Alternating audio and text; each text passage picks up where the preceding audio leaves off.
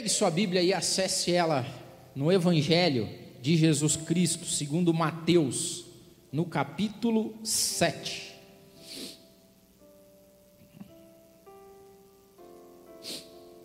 Mateus capítulo 7.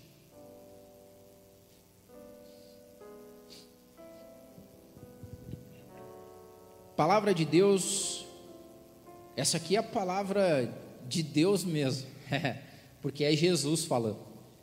E Jesus diz o seguinte: Não julgueis, para que não sejais julgados. Porque com o juízo com que vocês julgarem, vocês serão julgados.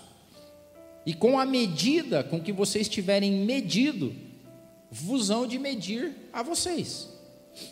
E por que que você repara no argueiro que está no olho do teu irmão e não vê a trave que está no teu olho?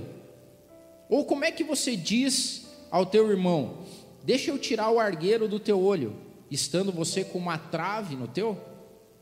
E Jesus dá um soco no estômago, fala, hipócrita. Tira primeiro a trave do teu olho, e então cuida de tirar o argueiro do olho do teu irmão. Não julgueis. Eu tenho andado muito preocupado, sabe?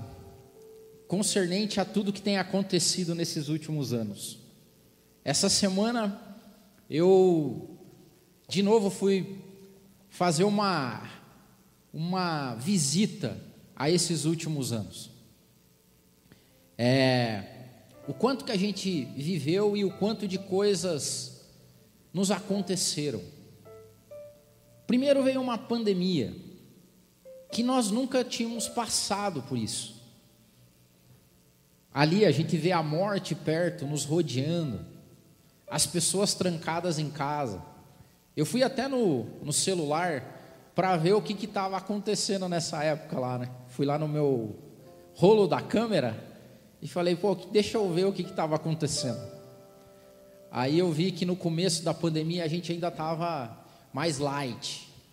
O João estava fazendo um desafio de dar 10 kicks num papel higiênico, que era a modinha e a trend da época, e filmamos. Estava jogando ping-pong na mesa da sala.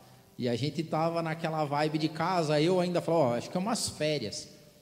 O tempo foi passando, as coisas começaram a ficar tensas, nebulosas.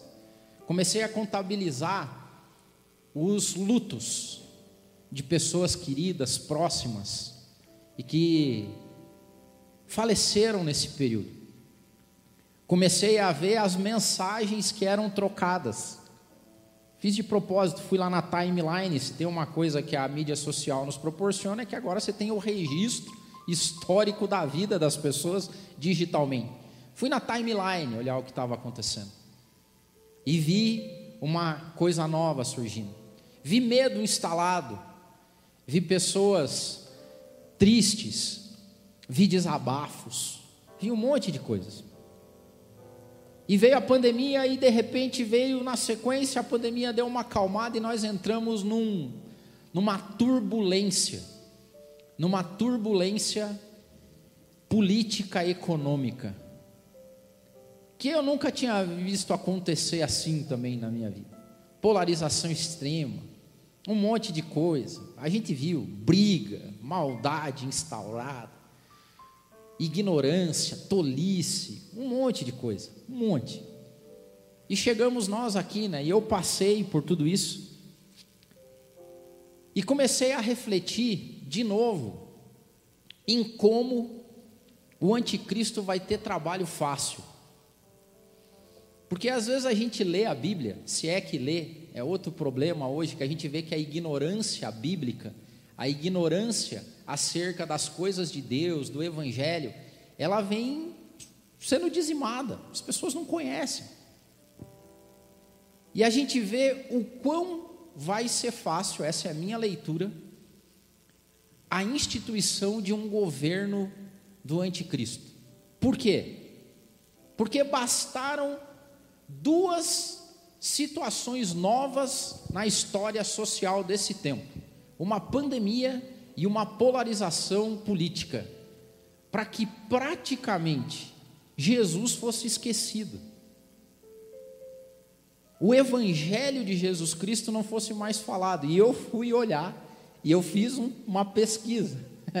Assim como eu pesquisei tudo o que aconteceu, eu pesquisei nesses últimos três anos o quanto que de Jesus foi falado, pouquíssimo. O quanto do Evangelho foi pregado, pouquíssimo.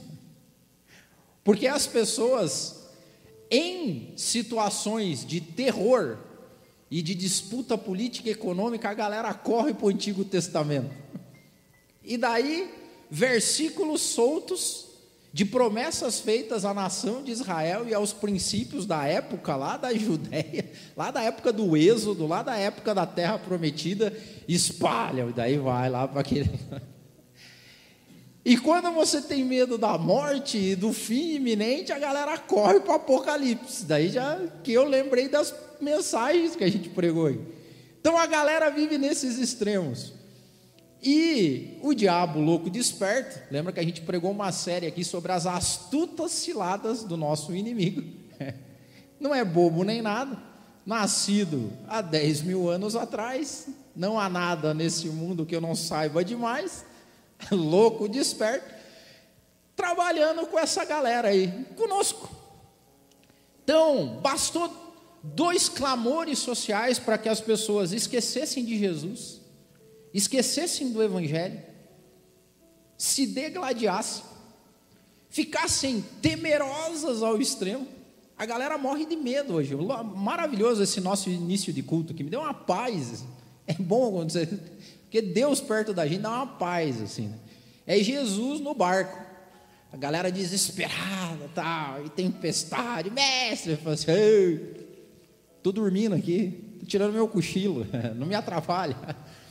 E a galera se desespera e tal. E a galera tá nesse jeito, cara. Outra, a palavra de Deus diz que, que com a multiplicação da iniquidade, o amor de quase todos esfriaria. E hoje a gente não vê mais pessoas amáveis, cara. É difícil. Amor é traduzido em verbo, em pessoas amáveis, em pessoas boas, generosas. Pessoas, gente do bem, assim. E aí é que eu quero fazer a conexão hoje com a nossa palavra e a nossa, o nosso mergulho na Bíblia, que é a confusão que se faz de uma pessoa do bem para uma pessoa moralista, que basicamente é o que a gente está vivendo agora nesse tempo. Um moralismo exacerbado traduzido de uma suposta capa e veste espiritual. Que se a gente não cuidar, a gente perde Jesus, a gente fica entre o Antigo Testamento e Apocalipse, a gente perde a realidade de Jesus. Nós somos cristãos. Vocês estão cansados de ver eu falar e eu vou falar de novo, até o dia que isso fique prática, instintiva para você. O nosso Deus tem nome e o nome dele é Jesus Cristo. Deus é genérico. O Deus do Antigo Testamento a galera encaixa em qualquer loucura, em qualquer heresia. O nego pega o nome de Deus lá e faz Deus virar tirano, Deus virar isso, Deus virar aquilo. Quando você traduz Deus para Jesus, o negócio fica mais difícil. Porque Jesus é outra vibe. Jesus é mais em cima o negócio, mas muito mais em cima. Por exemplo, se você pegar Mateus 5, 6 e 7, lição de casa dessa semana, gostaria muito que vocês do MAP, quem está nos acompanhando, nessa semana, nessa semana lesse Mateus capítulo 5, capítulo 6, capítulo 7. E tente encaixar qualquer coisa que a gente está vivendo hoje em Mateus 5, 6 e 7, e você vai ver o quão distante o mundo está ficando do Evangelho e de Jesus Cristo. Mas nós não, nós vamos seguir aqui. E aí eu quero falar hoje sobre o julgamento do moralismo. Aí essa semana eu também estava ouvindo um pastor falar. Porque os pastores hoje, eles tá, a nossa vida não está fácil, tá, galera? Porque o pessoal fica olhando assim, e aí, me fala aí, em quem que você vai votar? Me fala o que, que você acha da política econômica, me fala o que, que você faz. Porque daí a galera diz se você é de Deus, se você não é de Deus, se você está bem, se você não está bem, você vai para o céu, você vai para o inferno, você não sei o que lá. Aí eu estava ouvindo uma referência de um pastor, assim como nós, um pastor de comunidade, e disse que o pessoal falando, pastor, nós temos que pregar mais sobre pecado aqui nessa igreja. Está muito solto as coisas, pastor, tem que pregar sobre pecado. E ele, puxa, será que eu não estou pregando sobre pecado? Será que eu estou. E eu fico preocupado com essas coisas. Hoje eu conver... essa semana eu conversei com o meu pastor, o pastor Marcos, tivemos uma conversa boa. Falei, será que a gente está pregando pouco sobre pecado? Será que a gente não está falando? Será que a gente não está puxando a galera pela orelha? Esse povo folgado que não quer saber de nada. Falei, muita lei. E o, esse pastor estava na mesma vibe, o pessoal puxando ele, falando: Ó, oh, vamos falar sobre pecado, pastor. Aí ele disse que orou e falou assim: Não, agora eu. Então tá bom. Eu vou fazer isso. Só que eu vou fazer de um jeito diferente. Toda vez agora que um irmão chegar para mim, ou uma irmã chegar para mim e falar assim: Pastor, vamos pegar sobre pecado. Ele disse que fala assim: Então tá bom, me diz qual que é o teu para eu usar como exemplo lá. Qual que é o teu pecado? Me diz o teu que eu já uso, vou fazer a lista aqui, e daí. Aí, daí essa pessoa, não, não, não é isso que eu estou querendo dizer. Por quê? Porque pecado bom, sabe qual é? O pecado do outro, não é o teu. Pecado bom da gente falar e da gente pregar é o pecado do outro, não é o nosso. O nosso, às vezes, a gente até acha que nem é pecado. Pecado bom mesmo é o pecado do irmão. Pecado mesmo é o pecado da galera lá fora. O pecado não é o meu, não. E aí a gente entra nessa vibe de moralismo. Porque a moral é um conjunto de regras. Tudo bem, tem a moral. Cada pessoa tem um padrão moral. E o cristão também deveria ter um padrão moral de Jesus Cristo. O nosso padrão moral é Cristo. Então, quando a gente vem participar da ceia, que diz assim: examine-se, pois, o homem a si mesmo, a gente examina com base em Jesus Cristo. E toda vez que você se examina com base em Jesus Cristo, não tem outra alternativa. Senão você chegar à conclusão: miserável homem que eu sou, miserável mulher que eu sou. E daí você vem tomar a ceia com um ar de gratidão pela redenção de Jesus Cristo, que redimiu um pobre pecador. Não é assim? Foi na cruz, foi na cruz onde um dia eu vi meus pecados castigados em Jesus. Foi ali pela fé que meus olhos abri e agora me alegro em Sua luz. Quando você vê a cruz de Jesus Cristo, quando você se compara com Jesus Cristo, você fala assim: estou mal, estou mal, e preciso da redenção salvadora de Jesus Cristo. Isso deveria ser a moral cristã, mas tem o moralismo, e o moralismo é diferente. O moralismo é quando você define o que é pecado e você fala, isso aqui é pecado, e aquilo ali não é pecado. Só que normalmente o moralista funciona assim: tudo que ele acha pecado é as coisas que ele não faz ou que ele tem muita vontade de fazer. Vou repetir para você. Para o moralista, pecado ou é aquilo que ele não faz, ou aquilo que ele morre de vontade de fazer, que ele tem comichão dentro dele de fazer. Porque aqui entre nós, se pecar não fosse bom, ninguém pecava. Pecado, ele é prazeroso ou ele te gera algum ganho, algum benefício.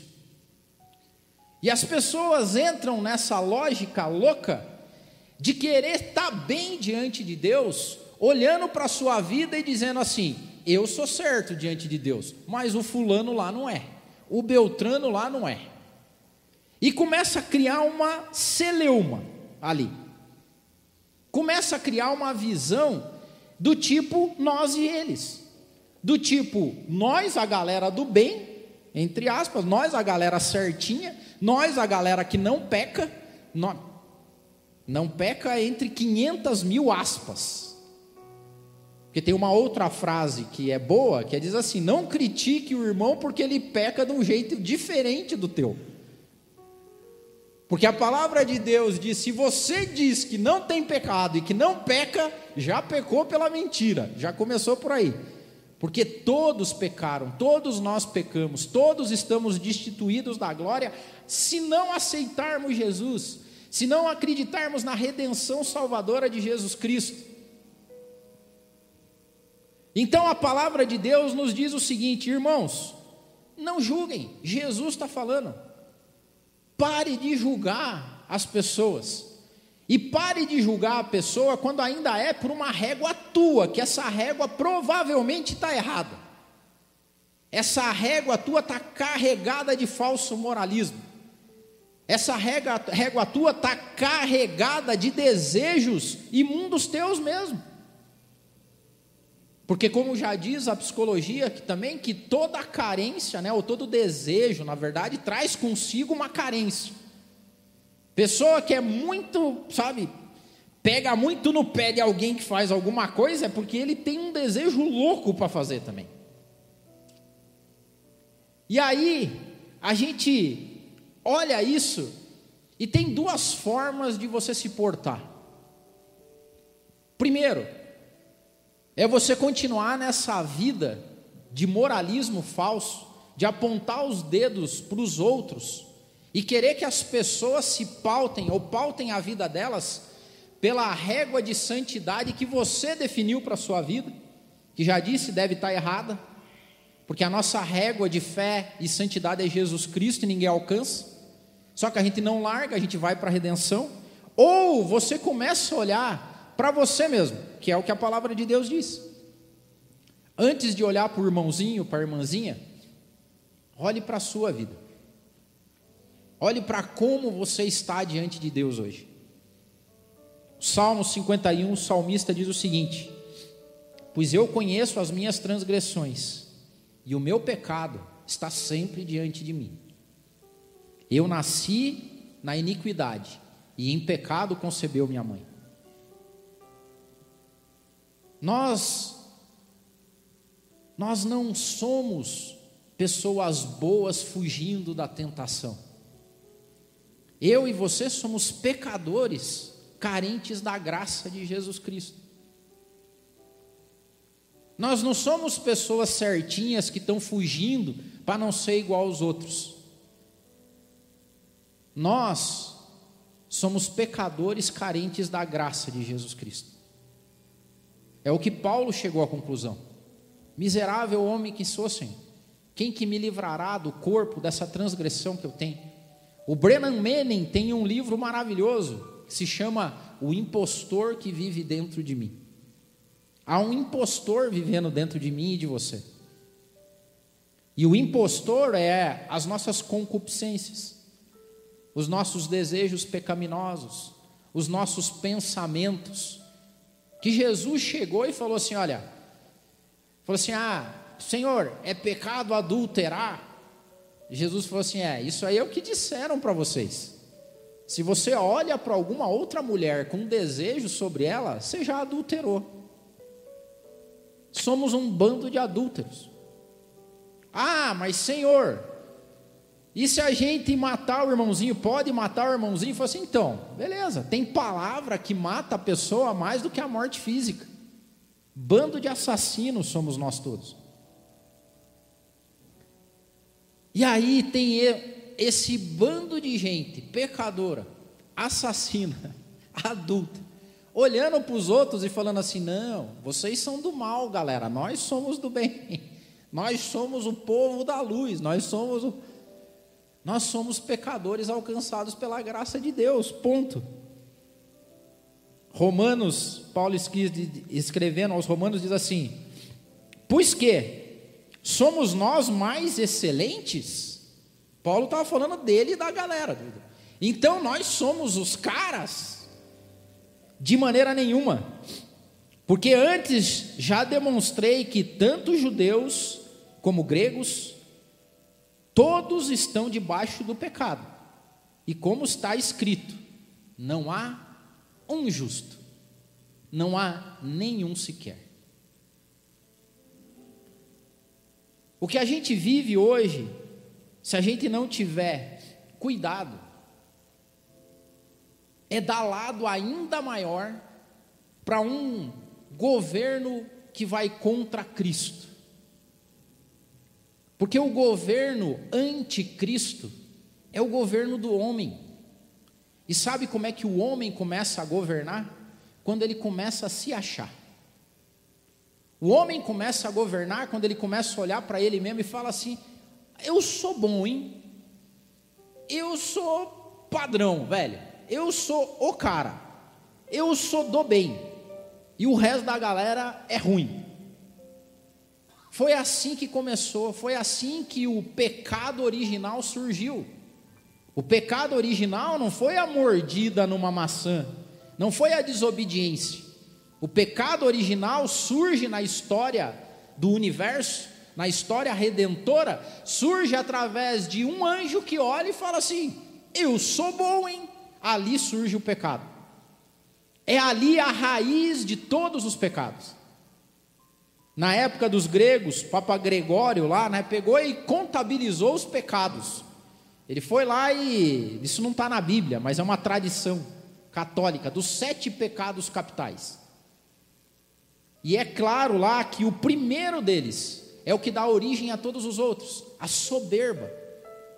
A soberba de espírito, a soberba de vida, a soberba de prática, de pessoas que andam de nariz empinado, que ditam regras, que estabelecem o certo e o errado, que traduzem a lei divina como se ele tivesse a palavra final. Isso é soberba. Isso é orgulho, isso é ubris. O nome é ubris. Ubris é orgulho excessivo. É quando a pessoa chega num patamar que ela não consegue lidar com outras pessoas, porque elas são inferiores, pecadoras, não estão na mesma estirpe que essa pessoa. Onde já se viu que eu vou no churrasco com essa pessoa, porque ela não está na minha estirpe. Onde já se viu eu frequentar lugar como esse, porque eu jamais estaria ali. Isso é a soberba. E daí depois diz que disso vem a luxúria, a gula, a preguiça, a inveja, a avareza, a ira. Quem não tem, atire a primeira pedra. É isso que Jesus faz lá, quando ele está com aquela mulher pecadora, prostituta. E ele olha para a galera, ah, então, e aí? O pecado dela, beleza, vocês pegaram o pecado dela, pegaram ela no pulo, yes, ah, Beleza, vamos falar do de vocês agora. É que nem o pastor lá. vamos falar de pecado, pastor? Vamos, me diz qual que é o teu para usar de exemplo. Aí Jesus fala assim: então, e vocês aí? Vamos falar do pecado de vocês? Há alguns teólogos que dizem, né, supostamente, isso é suposição, mas que quando Jesus está escrevendo no chão, Jesus está meio que slide de PowerPoint no juízo final, entendeu? Tipo assim, eu sei o que você fez no verão passado. É, e daí a galera foi saindo de fininho. E quando Jesus chega e fala assim, mulher, onde é que está aqueles que te condenavam? Não vejo mais nenhum. Jesus também, eu também não te condeno. Eu também não te julgo mais. Vai, não peques mais.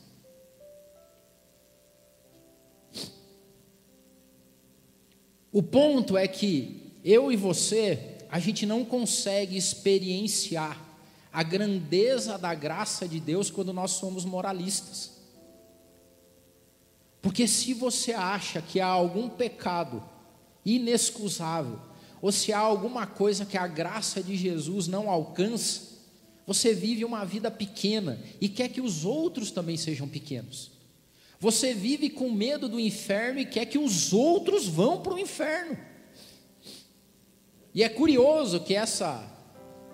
Estou ladeando para não falar aqui, mas não tem como escapar. É impressionante o que essa polarização política fez, né? Porque tem uma galera, bicho, com umas vidas tudo torta, esquisita, meio e dando de dedo. Pessoal, incircuncisos, vão queimar no fogo do inferno.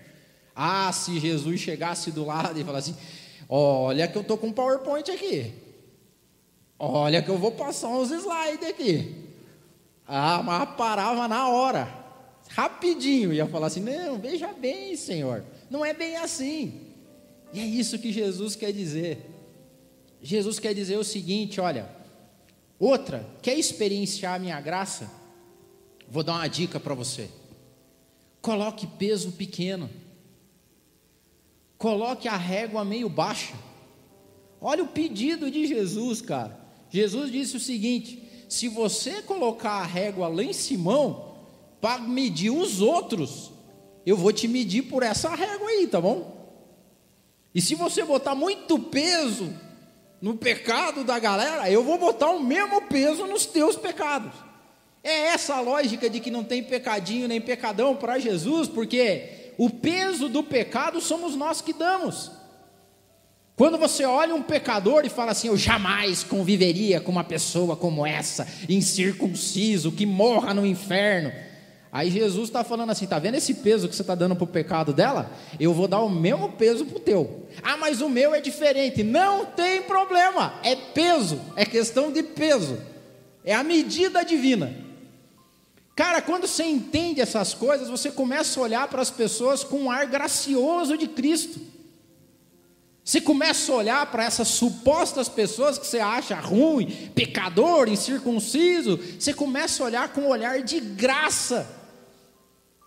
Você fala assim: você não sabe o Deus que eu sirvo. Você não conhece o Jesus que eu sigo. Porque o meu Jesus faz desse teu pecado nada. Por quê? Porque onde abunda o pecado, superabunda a graça do meu Senhor e Salvador Jesus Cristo. Mas é interessante que a gente acostumou a julgar as pessoas. E Jesus fala assim: não julguem as pessoas, julgue a você mesmo, examine a você mesmo, dá os teus pulos e deixa que do resto eu cuido. Você seja exemplo, Paulo. Paulo falando isso para Timóteo, seja exemplo, Timóteo. Viva a tua vida a ponto dos outros olharem e falarem assim: pô, que pessoa legal, que pessoa bacana. Não saia por aí julgando. Mas a Bíblia diz que a gente deveria julgar outras coisas e essas a gente não julga. Quer ver? A Bíblia diz que a gente deve julgar as doutrinas, as teologias, os ensinamentos. Paulo diz o seguinte: não extingam o Espírito Santo da vida de vocês. A gente fala tanto aqui no mapa e vamos continuar reforçando. Você só consegue trafegar nesse mundo se você tiver muito cheio do Espírito Santo para não cair em lorota. Porque as pessoas que são enredadas por um espírito de governo que não é de Cristo, são pessoas que têm pouco espírito de Deus na vida delas. E aí Paulo diz o seguinte: não extingam o espírito. Não desanimem, não entristeçam o espírito que vive dentro de vocês. E ele diz o seguinte: não desprezem as profecias, mas examinem tudo e retenham só o que é bom. Nesse mundo de hoje, nós temos que todo dia ter um filtro, mas os nossos filtros têm que ser peneira fina, do tipo de coisa que você fala, isso não presta para a minha vida. Não dê lado para isso. Traga os seus pensamentos cativos a Deus, essa é que a palavra ensina. Trazer nossos pensamentos cativos a Deus significa de segunda a segunda, fala: Isso aqui não é legal pensar, isso aqui não é legal nem ver, isso aqui não é legal olhar isso aqui. Agora, como o Marco leu aqui, já por outro lado, tudo que é nobre, tudo que é virtuoso, tudo que é do bem, tudo que é louvável, tudo que é amoroso, nisso pensem, nisso vivam. E a gente está deixando isso passar. Outra, a palavra de Deus diz que a gente deve julgar falsos profetas. Jesus, falando no mesmo capítulo 7, diz o seguinte: Acautelai-vos, porém, dos falsos profetas, que vêm até vocês vestidos como ovelhas, mas interiormente são lobos devoradores. E ele não diz só isso, ele diz que a gente deve julgar as profecias. Que ele diz o seguinte: falem do, que falem dois ou três profetas, Paulo escrevendo, quando no início da igreja, que dois ou três profetas falem, que os outros traduzam, que os outros julguem. Ele usa a palavra julgar, julgamento. Cara, que enxovalhada de profecias sem sentido que a gente ouviu e está ouvindo nesses três anos. Eu não sei, e os profetas desaparecem depois, né? Porque os caras falam umas coisas fora da casinha que não tem nada a ver, aí depois o vídeo some. E outra, nós estamos nos transformando num povo místico. Povo místico é aquele que quer saber o futuro, é procurar um adivinho. Ah, eu vou te falar do futuro, o que, que vai ser. E daí fica, cara, qual que é a diferença disso de você ir numa cartomante? De você ler o fundo do, do, do, da xícara com a borra de café? De você fazer mapa astral? Dá na mesma. Porque você vai ficar um povo místico correndo atrás de coisas místicas para traduzir o futuro, por quê? Porque a galera está com medinho de viver o amanhã. Porque a galera está acovardada, olhando para o mundo como se Deus estivesse precisando de ajuda. Vamos continuar falando isso aqui. Agora, aqueles que são de Deus, que são cheios do Espírito, olham para toda essa sorte de coisas e falam assim: louvado seja Jesus, que maravilha, a Bíblia está se cumprindo, aquilo que foi escrito há dois, três, cinco, vinte mil anos está tá aqui, está funcionando, continua firme e forte. Passarão os céus e a terra, mas as palavras da lei e as palavras de Deus jamais vão passar. E a palavra de Deus, ao invés de julgar o teu irmãozinho, a tua irmãzinha, começa a julgar esses loucos desses profetas que estão aí.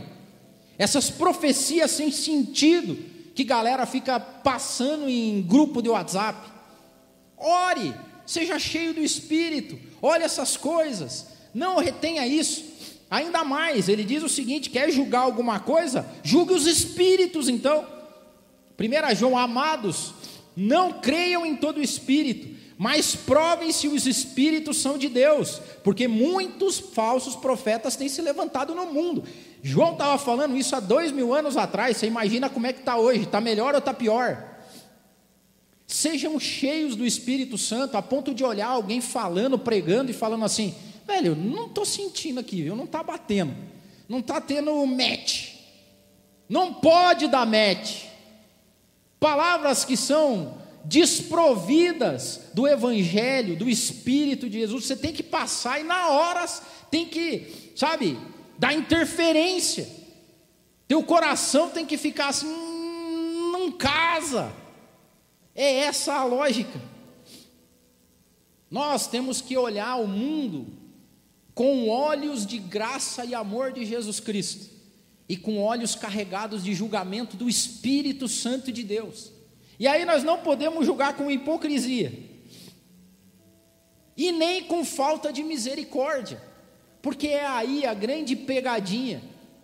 Porque toda vez que eu olho para a vida de outra pessoa, e mesmo assim julgando as coisas que possam estar erradas, a primeira coisa que o inimigo fala é o orgulho de novo.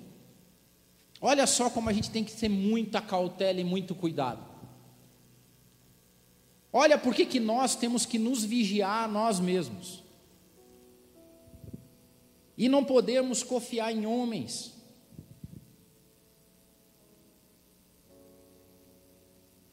Algumas semanas atrás, alguém, a gente falou assim: não, você precisa se posicionar, você tem que se falar, você tem que dizer. E eu falei algumas coisas. E alguém pegou e veio de dedo. Falou, não, mas por isso, eu falei assim, cara, deixa eu te contar, lá no MAP, você não é do MAP, né? Lá no MAP eu falo para a galera não confiar em mim. Como que já se viu? A pessoa não pode confiar no ADC. A pastor falando, não pode. Lá nem, ninguém confia. Eu não confio em mim mesmo. A pessoa, não, onde já se viu isso? O pastor falou assim, cara, eu não confio em mim mesmo. A Bíblia fala: maldito o homem que confia no próprio homem. E não é o maldito Adeildo que confia no Gerson, é o maldito Adeildo que confia no Adeildo. Porque se nós não andarmos vigilantes o todo tempo, olhando para as coisas e falando assim: Senhor, tem misericórdia de mim, tem misericórdia da minha vida, tem misericórdia da minha casa. O teu ar misericordioso, sem hipocrisia, você começa a ter uma vida diferenciada, você começa a experimentar o amor de Deus. E as pessoas começam a chegar em você e começam a sentir o amor de Deus em você. Amor de Jesus Cristo. O amor de Jesus é o amor que confronta, mas é o amor que acalenta. O amor de Jesus Cristo é o amor que expõe as nossas fraquezas. mas que ao mesmo tempo diz o seguinte: Eu sei, filho,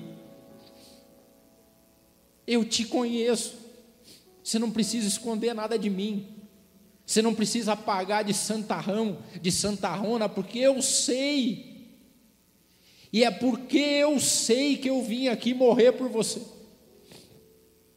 é porque eu sei o jeito que você é, que eu aceitei a missão de deixar para trás a minha glória ser morto no madeiro, para que toda vez que o meu pai olhe para você, ele não te enxergue. Você é.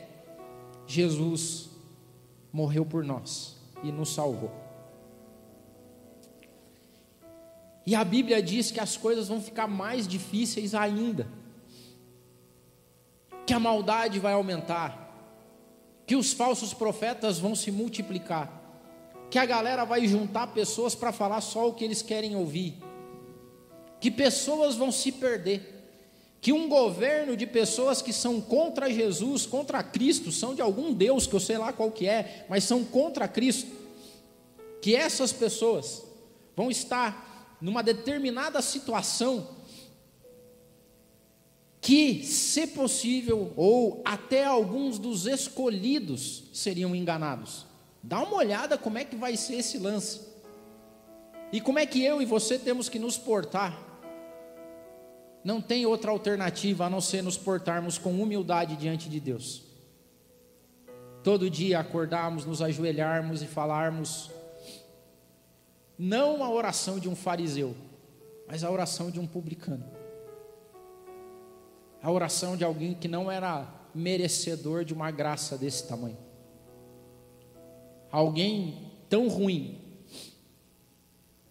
que esconde PowerPoints aí que esconde pecados, que tem coisas na vida que não consegue falar para os outros, e que Jesus olha e fala assim: Estou ligado, filho, é por isso que eu morri.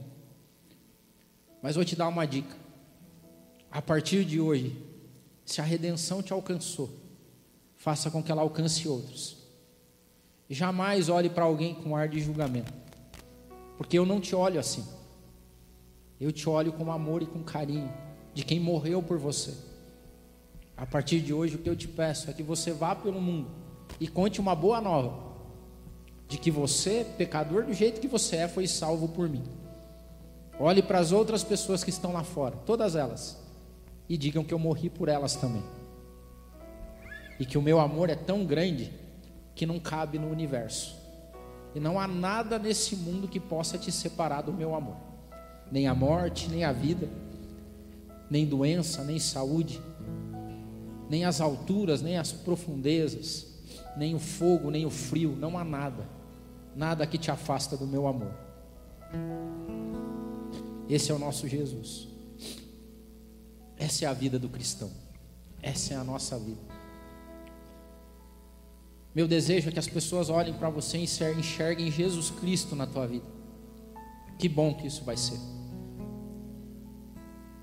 a gente aguarda o dia que a gente não precise mais disso, que a gente não precise mais de fé e de esperança, mas que a gente sobreviva no amor, no amor de Jesus. Essa paz que a gente sentiu agora de manhã, que eu estou indo para casa contaminado, essa é a graça que acompanhava, essa paz que acompanhava os nossos irmãos, que em momentos dificílimos, de perseguição, de morte, de roubo, de destruição. Eles tinham a capacidade de, situações extremamente difíceis, cantar, adorar a Deus, erguer as mãos, louvar, sabe? Porque eles tinham uma coisa que nós também estamos perdendo, que é a última que eu vou falar: a visão da eternidade. Porque eu não nasci para viver 70 anos, 80. Até diz a Bíblia que de 70 e 80 é bem cansativo viver. Mas eu fui criado para ser eterno. E a eternidade eu vou passar do lado de Jesus Cristo. Não porque eu mereço, não porque eu sou bom, e não porque eu não peco, mas porque eu fui alcançado pela graça de Jesus Cristo. Amém.